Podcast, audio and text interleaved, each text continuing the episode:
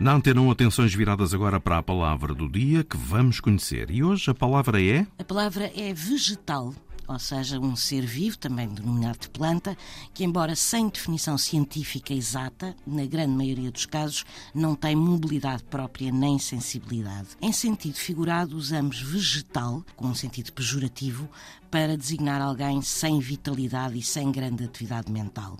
Os vegetais são um dos reinos da natureza, obviamente, um dos reinos dos seres vivos, neste caso das plantas, e a palavra vegetal vem do latim, deriva de vegetu, que significava vigoroso e está ligada ao verbo vegetar em latim, que significa apressar, já que a grande maioria das plantas costumam apresentar um crescimento muito rápido.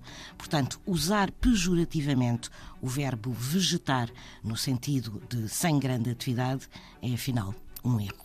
Está dada a explicação, a palavra do dia passa por aqui, edição Mafalda Lopes da Costa.